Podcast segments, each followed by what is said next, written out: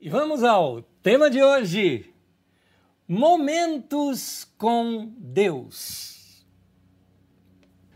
Eu sei que muita gente está com saudade do nosso culto presencial. E faz falta mesmo, ainda mais no momento desse com uma ceia.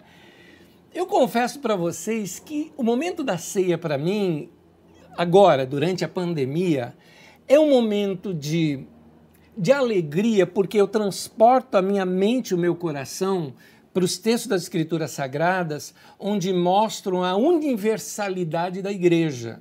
Ou seja, aqueles textos que mostram da família de Deus, do qual toma o nome nos céus e na terra. Ou seja, eu parto a ceia com o apóstolo Paulo, com Pedro apóstolo, com João. Eu parto a ceia com Jesus. Eu parto a ceia com meu pai, com a minha mãe, que já partiram para o Senhor. Eu parto a ceia com os meus irmãos. Eu imagino as cenas do culto da igreja. Eu trabalho muito a minha imaginação, já falei isso com vocês. Eu sou uma pessoa muito imaginativa e eu esse meu mundo de Bob, eu transporto ele de um modo bom para dentro da igreja. Então tem esse lado da alegria que é muito boa, mas de um outro lado tem um aperto no coração, queridos. Um aperto de sentir assim a, aquela aquela vontade de abraçar os irmãos, de estar com os irmãos, de, de, de ver todo mundo, de trocar aqueles olhares, tudo isso é um, uma mistura né? de alegria e tristeza. Como eu disse, faz falta mesmo nossas reuniões. Claro que faz. Ah, nós gostamos daquele estilo de culto, mas é importante nós sabermos uma coisa. Não existe um jeito certo de cultuar a Deus. O que, é que eu quero dizer isso? Eu me refiro à ordem do culto, à liturgia.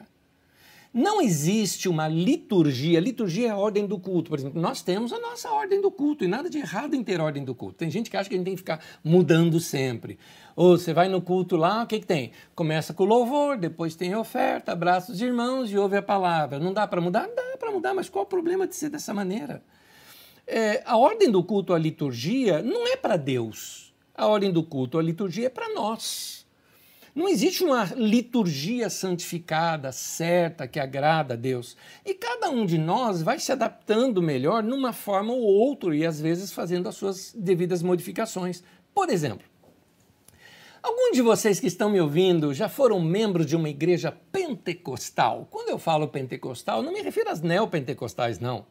Falo pentecostal de raiz, falo de, da, da boa Assembleia de Deus, né? daquele culto em que a pessoa fala, oh glória! Né? Aquele que o pastor está pregando e a gente fala do fogo do altar, né? E que o culto começa lá com nós abrimos este culto. Né? Então, essa, a banda às vezes tocando junto, né? quem participou disso, talvez nesse momento eu te lembrando disso, você tenha saudades. Por quê? Porque aquilo com as glórias e profecias e, e o, e o terra, né? aquelas coisas todas, aquilo foi o que marcou a tua história, marcou a tua vida, marcou a tua experiência com Deus. Aquela liturgia era uma forma de culto, um meio no qual aquele grupo se estabeleceu e se organizou para poder adorar e chegar até o Senhor. Agora, se você frequentou, por exemplo, igrejas uh, mais conservadoras, como por exemplo uma igreja batista, uma igreja presbiteriana, metodista, você experimentou Deus falando com você? Aqui também, quando eu me refiro a batista a presbiteriana, me refiro àquelas conservadoras, mais antigas, não essas novas e modernas que tem, que é uma cópia das comunidades. Me refiro àquelas que tocavam o órgão, o piano, não é? Então, uh, onde nós tínhamos o momento da oração silenciosa, no momento onde nós iniciávamos muitas vezes o culto com um, uma música solene ao som do órgão. Eu, por exemplo, tenho saudade do som do harmônio. Para quem não sabe o que é o harmônio, é o avô do órgão, né? o avô da, dos teclados de hoje que nós vemos, é, aqueles órgãos é, de pedal, né, de Follen. Eu tenho saudade daquilo, porque foi o meio que Deus usou para me conectar com Ele era naqueles lugares que nós experimentávamos. Eu me lembro, muitos anos atrás, eu fui organista de igreja e eu me lembro uma época em que eu fui pianista numa igreja saudoso pastor Davi Clava ali na Igreja Batista da Lapa, quando todos os cultos que nós começávamos, começava com aquele. Eu começava no teclado. O, culto começava quando eu ia lá para o piano, eu ou outro pianista na escala naquele dia, e começávamos a tocar Vem vivifica tua igreja.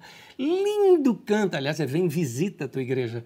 Lindo cântico pedindo uma ação do Espírito Santo naquele lugar. Que coisa linda, que coisa linda. Lembro-me também na igreja batista de Vila Santa Maria, depois mudamos o nome para a Igreja Batista Gileade, da qual o meu pastor daquele tempo, Jorge Miklos Cavalcante do Pão, está aí assistindo essa reunião nesse momento. Minha honra saber que ele acompanha aí, está aí até no chat com a gente. E eu lembro que a gente começávamos ali os cânticos. Eu sempre ficava tocando. Um dos cânticos que eu gostava muito de tocar ali era órgão eletrônico, aquele de dois teclados e tudo mais. Uh, era aquele que cantávamos assim: Sonda-me, ó Deus, pois vês meu coração.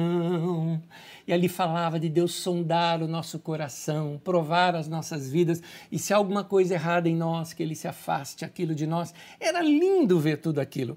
Eram maneiras de cultuar a Deus. Se você, por exemplo, teve as suas primeiras experiências cristãs numa igreja católica, ou em outras igrejas que utilizam o mesmo modelo ritualístico, como uma luterana, ou uma episcopal, ou uma anglicana, onde temos aquelas catedrais lindas, aquele silêncio, aquela reverência diante do divino. Lembro-me uma vez de estar ouvindo uh, um irmão querido mostrando a experiência dele em uma catedral. Que coisa linda! Ele, um arquiteto, mas que foi criado numa igreja, se eu não me engano, era uma igreja anglicana, com suas catedrais e tudo mais. Ele é inglês, né? Então, ele contando daquela experiência de entrar, ele falava: quando eu entrava naquelas catedrais enormes, eu via a minha pequenez diante do divino. Que coisa linda! Aquela sensação de uma obra de arquitetura que falava com você. Aquele ritual, sabe? O desconhecido, o, me permita a expressão aqui, é, é, eu falo ela num bom tom, aquele mágico da religião, é, fazia as pessoas terem uma relação, uma reverência, um temor a Deus. Você percebe que existem diversas maneiras de se relacionar com Deus? Deus estava em todos aqueles ambientes, usando a estrutura da sua religião e falando com você. Então não despreze esses bons, tema de hoje, momentos com Deus. Não despreze esses bons momentos com Deus que você já teve. Note então, não existe uma forma certa, uma liturgia certa ou errada. O importante é que seja um momento com Deus.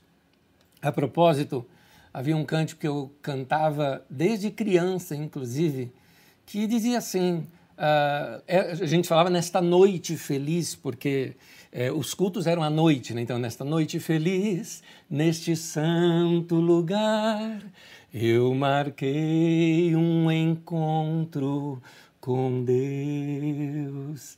E ele fala: seu amor é real, sua paz eu sentirei. Eu marquei um encontro com Deus. É interessante sentir o amor e sentir a paz, e para aqueles irmãos ali era um encontro com Deus. Eu sei que anos depois criticamos o cântico, dizendo: não, como marcar um encontro com Deus? Deus está comigo, Deus anda comigo. É verdade, irmão. Mas o culto é esse encontro. É esse momento com Deus. Ao longo da vida nós mudamos. Eu mudei, talvez muitos de vocês mudaram, e a sua forma de culto também. Na Carisma, por exemplo, como em outras comunidades, assim como em igrejas novas, igrejas neopentecostais, assim como novas igrejas católicas como carismáticas, assim como novas formas de igreja batistas e presbiterianas, assim igrejas como a nossa, pós-pentecostais, né, podemos chamar assim, Mudamos a nossa forma de culto com cânticos mais alegres, com comunhão, alegria, dança, louvor. E Deus continuou falando com a gente. Você cresceu, tem coisas hoje que você não acredita mais que você acreditava antes. Talvez você começou agora a ter novas formas ou até acreditar em novas formas de se relacionar com Deus. Mas note uma coisa: Deus não mudou. Foi sua forma de culto que mudou. E as anteriores não estavam erradas. Assim como essa que você tem hoje também não está errada. Mas eu tenho aqui uma proposta para você. E a minha proposta, aliás, se me permita, é uma proposta até de crescimento cultural. Eu, por exemplo, eu gosto muito de variedade. E eu gosto muito de conhecimento. Quando eu vejo alguma coisa que não conheço, e se eu puder conhecer, aquilo me alimenta a alma.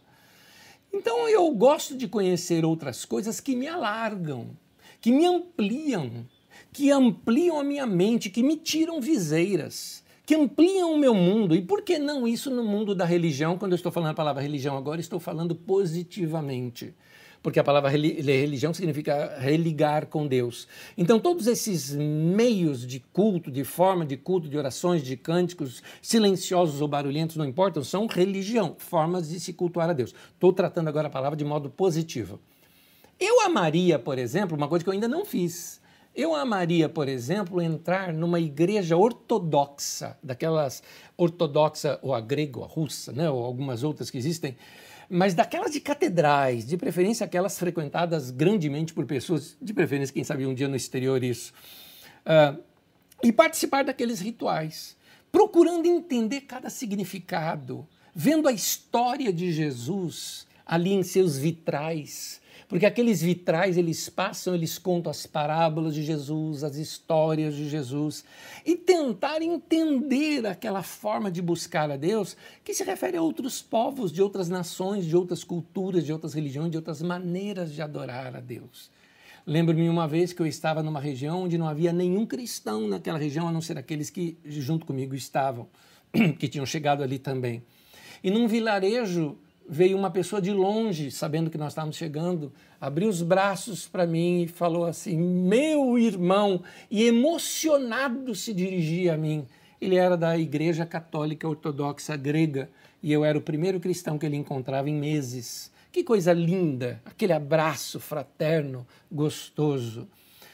Qual é a forma certa?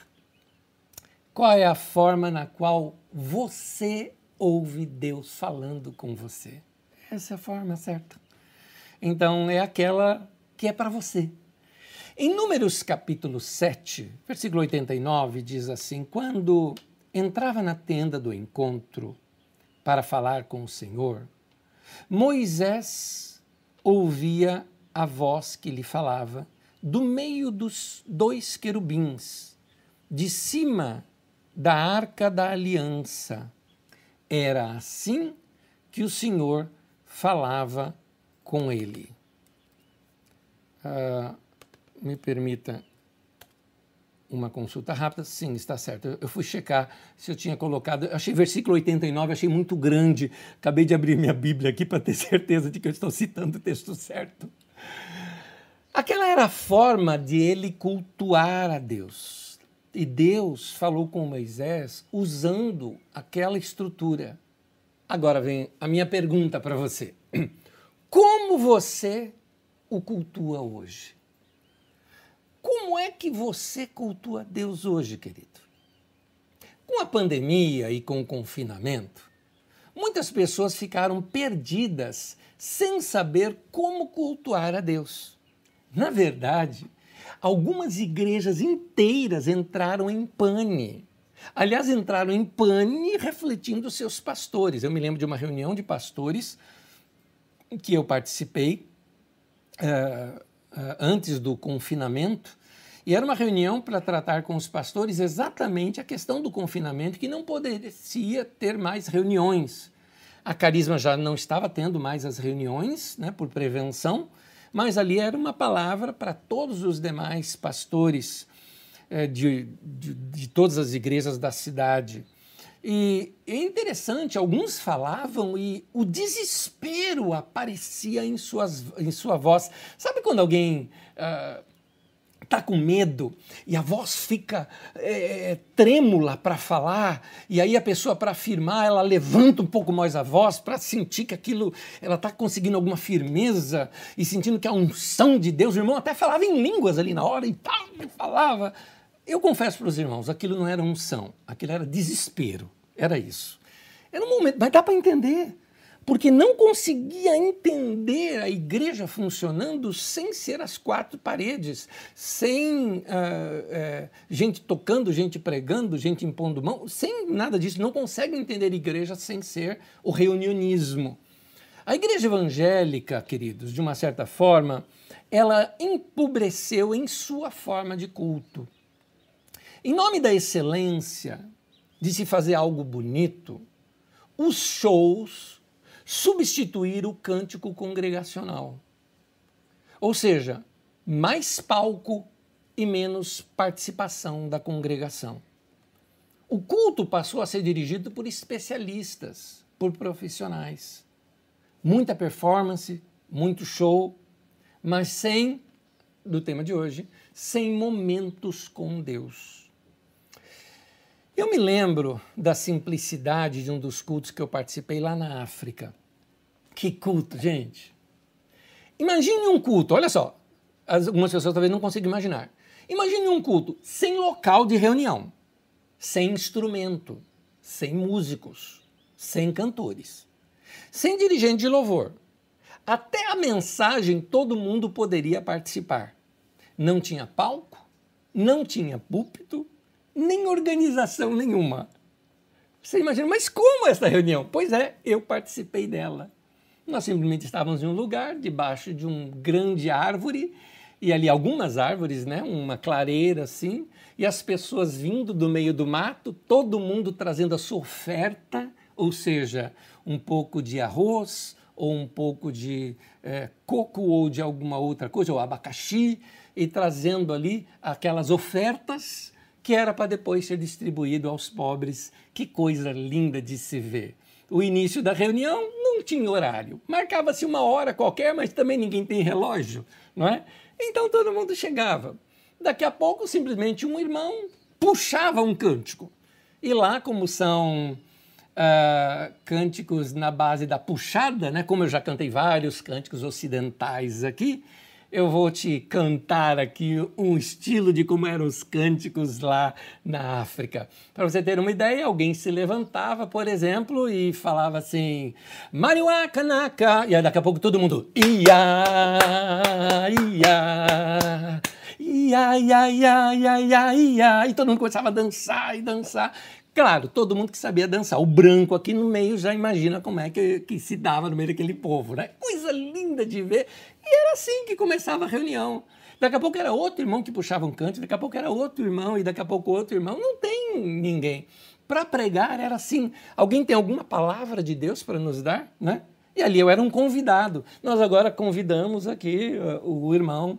Uh, uh, Anésio que vai trazer uma palavra aqui para nós. Eu reparti uma palavra e depois todos podiam comentar aquela palavra. Que coisa mais linda!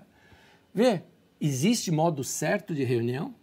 Existe aquilo que é apropriado a nos levar para perto de Deus. Mas o que eu quero passar para vocês aqui ainda hoje, nesse, nesse tema de hoje, é que existem outras formas de culto que não precisa do ajuntamento. Porque todos esses que eu citei agora, eu citei de reuniões e de ajuntamento.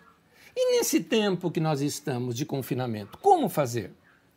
Tem gente que não consegue imaginar a igreja sem o local de reuniões. Tem gente que se desespera de saber, assim, não consegue imaginar uh, pastor sem púlpito, não consegue imaginar o líder de louvor sem palco, não consegue imaginar uh, nada diferente disso, porque se apavora com o novo, tem medo do desconhecido, mas precisamos nos abrir para descobrir outras formas de adorar a Deus.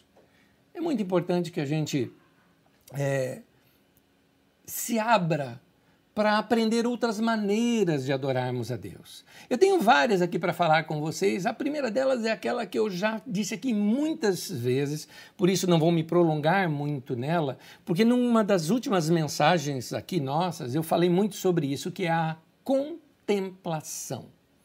Aliás, linda essa figura, inclusive mostrando um pôr do sol, que para mim é o meu momento de culto aqui em casa. Coisa linda de ver. A contemplação, queridos, é uma das formas perdidas de culto. É verdade. Nossos cultos ficaram muito centralizados em reuniões, em shows, em luzes, em som, em banda, em vocal e às vezes com música que a gente só lhe acompanha como se estivesse num show como qualquer um desses outros que tem por aí. Show é legal, é diversão, eu não sou contra show, por favor. Eu acho que é legal manter um show gostoso e se está falando de Deus, melhor ainda, excelente. Mas eu estou falando de culto. Eu quero falar de momento com Deus, de experiência com Deus, de derramar o coração ou de compungir-se, não é? Ou de simplesmente admirar a grandeza de Deus. Assim como aquela experiência do irmão contando que ao entrar numa catedral enorme, ao ver aquele templo, não é? Enorme, ele se sentiu pequeno diante da grandeza de Deus. Aquilo que aquela arquitetura transmitiu para ele acerca de Deus, assim também existe quando nós olhamos para a grande catedral que é o céu. O céu com o sol ou a noite com a lua e as estrelas quando nós vemos a imensidão da terra e dos céus, isso deve nos pensar, como o salmista que disse que quando ele via tudo isso, ele fala: Mas quem é o homem para que o Senhor se lembre?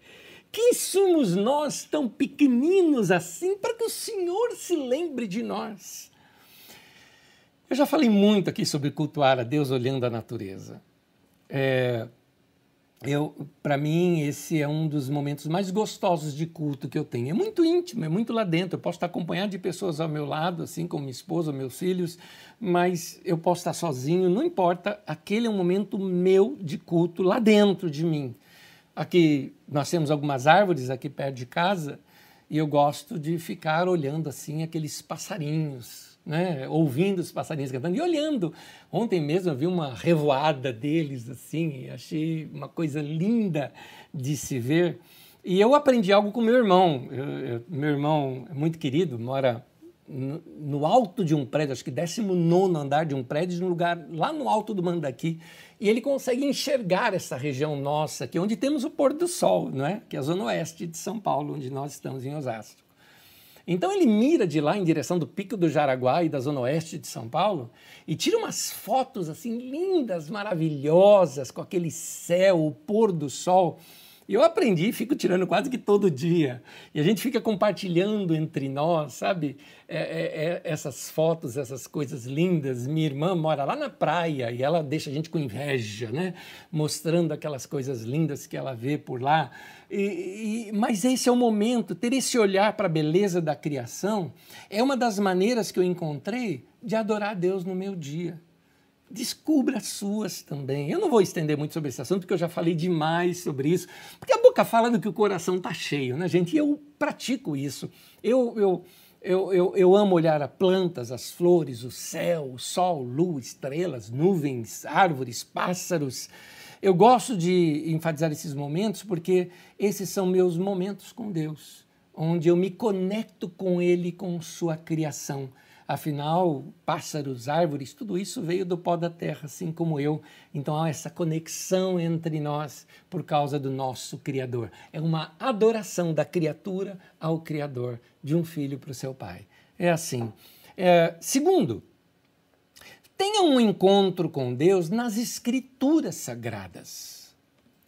Gente querida, como eu amo a palavra de Deus, eu sei que você também ama. Aliás, na Carisma nós incentivamos muito a leitura da Bíblia Sagrada e eu gosto sempre de procurar trabalhar as Escrituras Sagradas numa linguagem que a gente consiga compreender. Eu confesso para vocês que muitas teologias que tem por aí não falam comigo. Lembra sobre quando eu falei aqui sobre liturgia e religião, que a sua forma de se ligar a Deus, falei isso positivamente, sua forma de se ligar a Deus. Assim também existe a teologia. Teologia é sua forma de entender a Deus.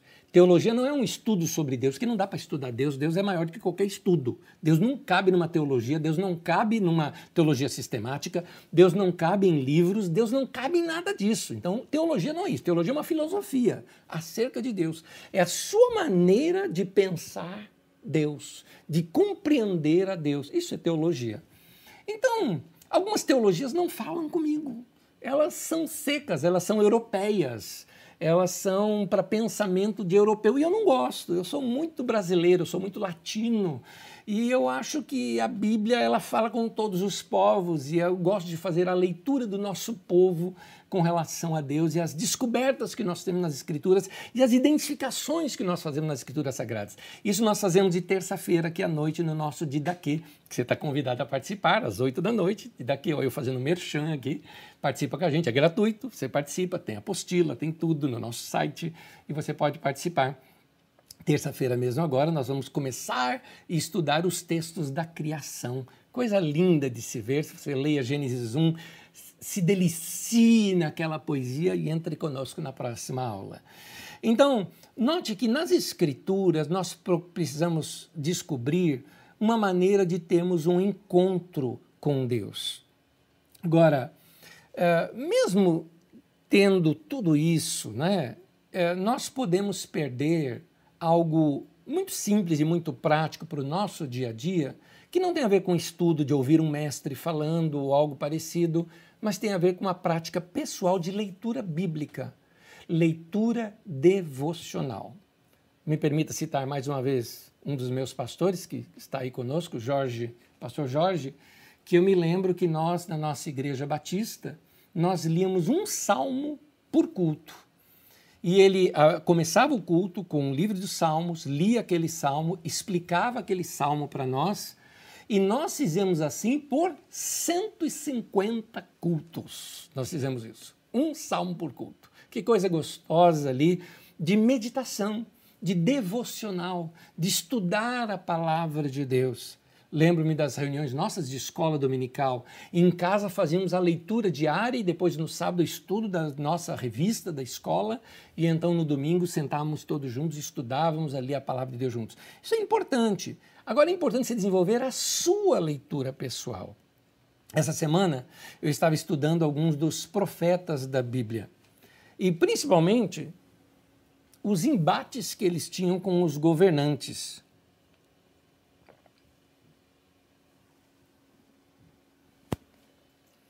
Isso tem um pouco a ver com o meu, meu jeito de ser, né?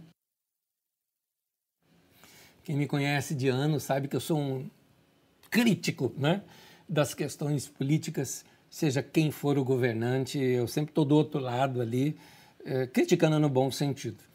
Então, uh, e eu vejo isso nos profetas, eles me inspiram, esses homens, eu gosto de lê-los.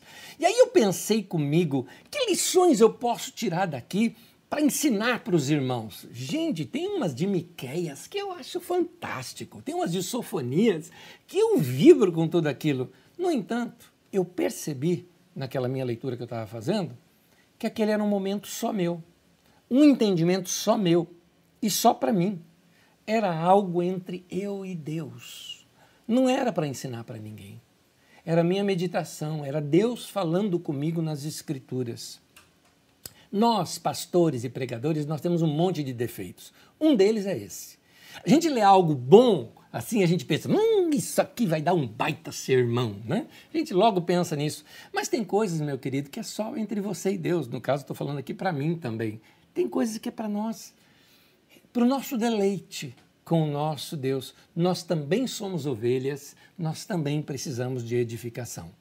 Nesse ponto, eu gostaria de ler aqui para vocês um trecho de um querido já partiu para a glória, e este irmão. Uh, que já foi um pastor evangélico, mas anos depois exerceu outras funções, Rubem Alves, ele diz assim: Eu leio os textos sagrados como quem lê poesia e não como quem lê jornal. Quem lê jornal procura a verdade dos fatos. Eu procuro a beleza, e é de beleza que a alma se alimenta. Que coisa linda! Você notou isso? Um momento com Deus nas Escrituras. Uma experiência com Deus de, de ler as Escrituras e perceber aquilo está falando comigo. Ler de um modo devocional, eu uso muito essa expressão devocional. Né? Devocional significa de devoção. É ler com o coração aberto. É ler com a expectativa de que o Espírito Santo vai revelar ali ao teu coração segredos daquele texto que está sendo lido. Deus vai usar aquelas letras sagradas para falar com você, para te dar sabedoria. A sabedoria vem pelas Escrituras. Paulo mesmo fala isso para Timóteo, que as sagradas letras poderiam torná-lo sábio. As sagradas letras nos trazem presença de Deus, revelação sobre Deus, direção de Deus para a nossa vida. Quando eu leio as Escrituras desse jeito, eu estou permitindo que o Espírito Santo faça uma obra no meu coração. Então, quando você lê a Bíblia, você vai estar permitindo que Deus tome aqueles princípios e os aplique aí ao seu coração. Veja comigo o texto de Salmo. Salmo 119, um salmo feito exclusivamente de adoração às Escrituras Sagradas. Versículo 24 diz assim: Sim, os teus testemunhos são o meu prazer. Eles são os meus conselheiros. Duas coisas dá para a gente notar nesse texto. Primeiro, que o texto ele tinha prazer no texto. O texto falava com sua alma. O texto produzia prazer no seu coração só de ler aquele texto. E aí ele diz que aquele texto se torna um conselheiro para ele, uma direção para ele, traz revelação ao seu coração, traz orientação para a sua vida. Como a poesia hebraica ela trabalha com paralelismo, normalmente a linha de cima tem algo a ver com a linha de baixo. Então coloca o texto novamente para mim, Eduardo, por gentileza diz assim: os teus testemunhos, ou seja, a palavra, eles são, olha lá, o paralelo. Em cima diz: são o meu prazer. Embaixo, são os meus conselheiros. Ora, isso me ensina algo. Me ensina que você vai entender o conselho do Senhor quando você tiver prazer nas Escrituras Sagradas. Ao ter prazer nas Escrituras Sagradas, você extrai dali o conselho de Deus para você. Olha que coisa linda. Então, é importante que quando a gente lê as Escrituras, eu acho que é muito importante a questão da reverência, sim, mas é importante a concentração. É importante mergulhar no texto, imaginar o texto, entrar no texto, deixar aquilo brilhar na tua alma. Para isso, é importante você ter um lugar. Sabe aquele lugar de paz? Aquele lugar onde você fica sós com Deus. É só você e Ele. Aquele momento é seu. E aí vocês têm as suas maneiras. Pode ser aquela rede gostosa no fundo da sua casa, não é? Gostoso. Você fica ali, você deita, põe aquela tua rede, olha para o céu, vê passarinho. Ali você faz sua leitura da Bíblia e tem sua experiência com Deus. Pode ser a sua cama. De repente você deita ali à noite, sua leitura é à noite antes de dormir. Meu pai, por exemplo, a experiência dele era na cama. À noite ele ia deitar antes de todo mundo, ficava fazendo suas leituras bíblicas. Era a maneira dele cultuar a Deus. Pode ser uma cadeira, aquele lugar onde você gosta de ir sentar e até o lugarzinho. Onde você se sente bem, não existe regras, mas um lugar onde você se conecta com Deus, possibilitando aquele momento tranquilo, onde Deus possa falar no teu coração. Por isso é importante esse tempo. Vê, Estou te mostrando outras formas de cultuar a Deus. Existem diversas formas que não precisam daquele ajuntamento todo, no qual você pode cultuar a Deus e crescer com Ele também. Terceiro, descubra o caminho da sabedoria. Busque a paz. Há uma relação, queridos, entre o culto a Deus, entre a sabedoria e ter paz. Essas coisas estão interligadas. A sabedoria de Deus ela pode vir para nós quando nós estamos sintonizados com Deus.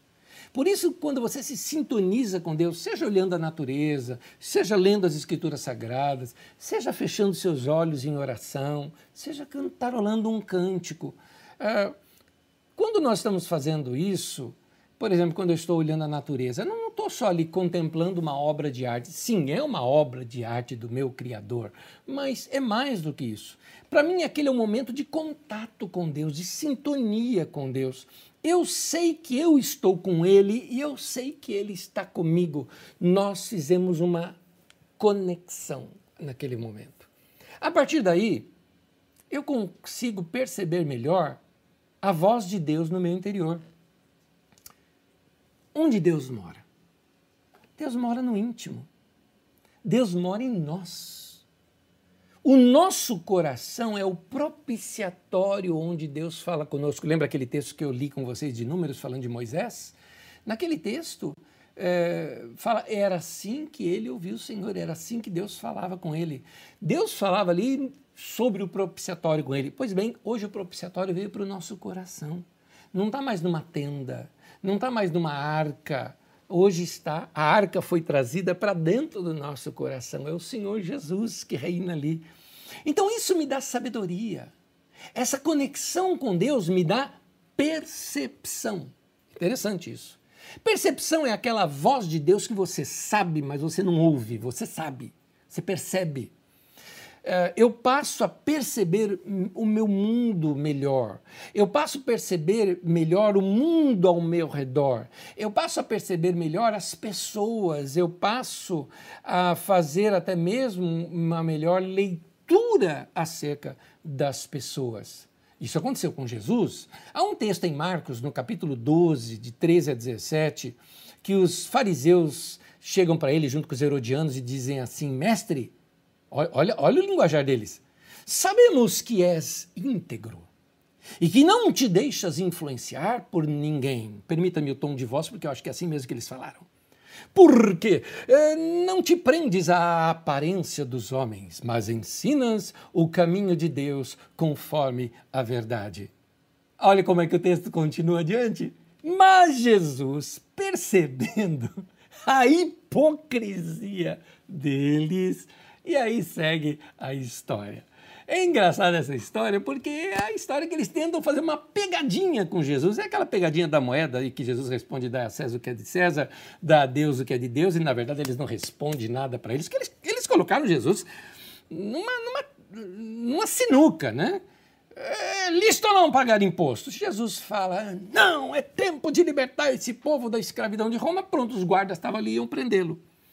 Agora, se ele fala, sim, tem que pagar o imposto tudo mais para Roma, porque a gente deve fazer isso, o povo ia falar, ih, esse está assim com os homens lá de cima. Então, sinucaram Jesus. Jesus pede uma moeda, falou, de quem quer ser filho aqui? Aí de César, falou, ah, dá César o que é de César, dá a Deus o que é de Deus. Ele não respondeu a pergunta cá entre nós, foi uma saída muito bem dada. Mas note esse texto, Jesus percebendo a hipocrisia deles. Esse texto, escrito por Mateus, ele diz assim, conhecendo a malícia deles. Esse texto, narrado por Lucas, diz assim: percebendo o ardil. Eu chamo atenção para a palavra percebendo. Jesus discernia a intenção por trás da arapuca. Você percebe melhor as situações ao seu redor quando você está em contato com Deus, quando você está em comunhão com Deus. É aquela sabedoria de Deus que já está intrínseca em você. Por isso que eu te falei, onde é que Deus habita? Dentro de você. Ele está lá dentro. Portanto, quando você faz essa conexão com o Senhor, você percebe melhor a voz dele, a direção dele. Gente, isso é culto. Você só vai conseguir ouvir essa voz do seu coração, por isso que eu disse que tem uma relação entre a sabedoria, essa conexão com Deus, o culto a Deus e a paz. Porque você só vai conseguir ouvir essa voz do coração se você está em paz, se você está sintonizado com Deus. É aí que você consegue discernir bem as coisas. Lembra daquele texto de Elias, por exemplo, em que ele vê ali é, raios, relâmpagos e trovões, depois vê terremoto e vento forte, e depois, quando estava uma brisa suave, é que ele percebe a voz de Deus falando com ele. É interessante que é nesses momentos de paz é que você percebe melhor a voz de Deus. Paulo, apóstolo, diz lá em Coríntios, por exemplo, há muitas vozes no mundo e essas coisas ficam confundindo a cabeça da gente. Por isso você precisa separar um tempo e ficar em paz com teu Deus, em conexão com Ele. 1 Coríntios capítulo 2, versículo 14 e 15 diz assim, quem não tem o Espírito, Espírito Santo, não aceita as coisas que vêm do Espírito de Deus, pois lhes são loucura e não é capaz de entendê-las, discerni-la, captar, né?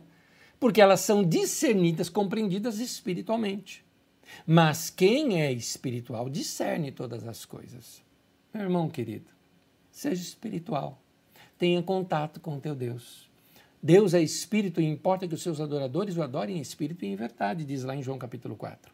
Então, essa conexão no espírito com Deus é muito importante. Não é só coisas ruins que você percebe. Eu citei aqui coisas ruins, por exemplo, como essa que Jesus percebeu aí, a hipocrisia de pessoas. Mas você também percebe coisas boas. Você percebe quando você está em conexão com Deus, você percebe quando Deus está falando com você, principalmente através de outras pessoas, às vezes gente que te ama, está falando coisa para você e você não está percebendo que aquele conselho é um conselho de Deus para você. Ou às vezes você percebe Deus falando com você numa cena, numa ocasião, numa ideia, numa imagem, numa visão espiritual, numa ideia que passa pela sua mente. São formas diferentes de Deus falar conosco. Provérbios capítulo 3, versículo 10 diz assim: A sabedoria está com os que tomam conselho. Deus coloca ao nosso redor pessoas que nos amam, que nos querem muito bem. Seria muito bom nós darmos ouvidos aos bons conselhos de gente que nos ama. Sabe aquela pessoa é, que quando te pergunta como que você está, realmente ela está te perguntando isso? É, é, ela está realmente querendo dizer isso? Eu disse isso para algum querido nessa semana. A pessoa me perguntou, Anésio, como você está? Eu disse, você é a primeira pessoa que me pergunta isso e que eu percebo que está mesmo interessado em saber como eu estou. É interessante isso. É, quando uma pessoa te ama dessa maneira, você pode, às vezes, pedir conselhos ali, você sabe que são conselhos que vão brotar de um conselho de amor, não é? O conselho de gente madura, gente que conhece você. É, essa é uma das formas que Deus fala muito comigo. Deus fala comigo através das pessoas que me amam. Deus fala comigo através da minha família, Deus fala comigo através dos meus amigos, Deus fala comigo através dessas pessoas. Mas lembre-se, para você perceber que é Deus falando, você precisa estar em paz. Senão você não vai ouvir. Tem muitos sons, tem muito barulho. É por isso que de vez em quando a gente precisa fazer, sabe o quê? Jejum. E aqui eu não estou falando de passar fome, não. Eu estou falando que às vezes de ficar sem assistir televisão é um jejum. Às vezes ficar sem ouvir muita coisa é jejum você está deixando aquele tempo para dedicar um tempo para o Senhor. Também só deixar para fazer outra coisa não, não resolve. Eu estou falando o jejum, no passado, você deixava de comer, para você ter aquele tempo todo de preparo do alimento, de comida e tudo mais, que levava muitas horas, para você poder ter mais tempo com Deus. Lembra de Pedro? Pedro tinha deixado de comer e subiu uh, num lugar para orar. Esse é jejum. Né? Ou, no caso, hoje em dia, já que as comidas hoje são rápidas, eu não me refiro a ficar com fome, mas me refiro a você separar um tempo para ficar com Deus e jejuar, deixar as outras coisas fora. Tira informações da tua cabeça, tira tanta coisa para ficar em paz, se sintonizar, se conectar com Deus. Quer estar sintonizado? Busque a paz. Se você estiver no meio de uma agitação, procure a paz. Está no meio de um conflito? Tenta se retirar, do conflito de alguma forma, busca a paz. Deus habita no meio da paz. É ali que você se encontra com Ele. A paz, ela passa a ser assim para nós, quase que uma referência do lugar onde Deus está. Você vai fazer algo? Você vai tomar uma grande decisão na sua vida? Se tiver em paz, prossiga. Não tem paz? Para tudo. Sentiu paz? continue. É o que diz 1 Pedro 3,11. Na tradução de Almeida, diz assim: busque a paz e siga. Aliás, é, em 1 Pedro 3,11, na versão, nova versão internacional, ela continua: siga com perseverança. É assim que diz o texto. Então, o caminho de Deus, meu querido, é sempre o caminho da paz. Se tem briga, tem desentendimento, intolerância, Sabe aquela história? Está um sem falar com o outro em casa, um machucando o outro com atitude ou com palavras. Eu preciso lhe avisar o seguinte: este não é o caminho de Deus. Não é. Quem está assim está é, tá fora do que Deus está abençoando. Porque Ele abençoou o lugar de paz. Ah, pede perdão, querido, resolve isso, fique em paz. Salmo 4, versículo 4 nos fala isso. Olha só. Quando vocês ficarem irados, olha só, gente, a gente pode ficar irado, tem hora que a gente fica com raiva mesmo. Mas não pequem.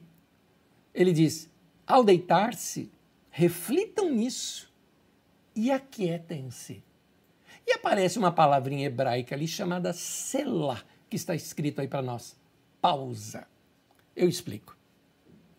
Como os textos de Salmo eram cânticos, então provavelmente selah, a palavra que a gente não sabe a tradução, que aparece no texto hebraico, ela talvez significa pausa, mas interessante, ela só aparece quando o que é cantado precisa ser parado para ser refletido. Então é muito provável que signifique pausa para reflexão.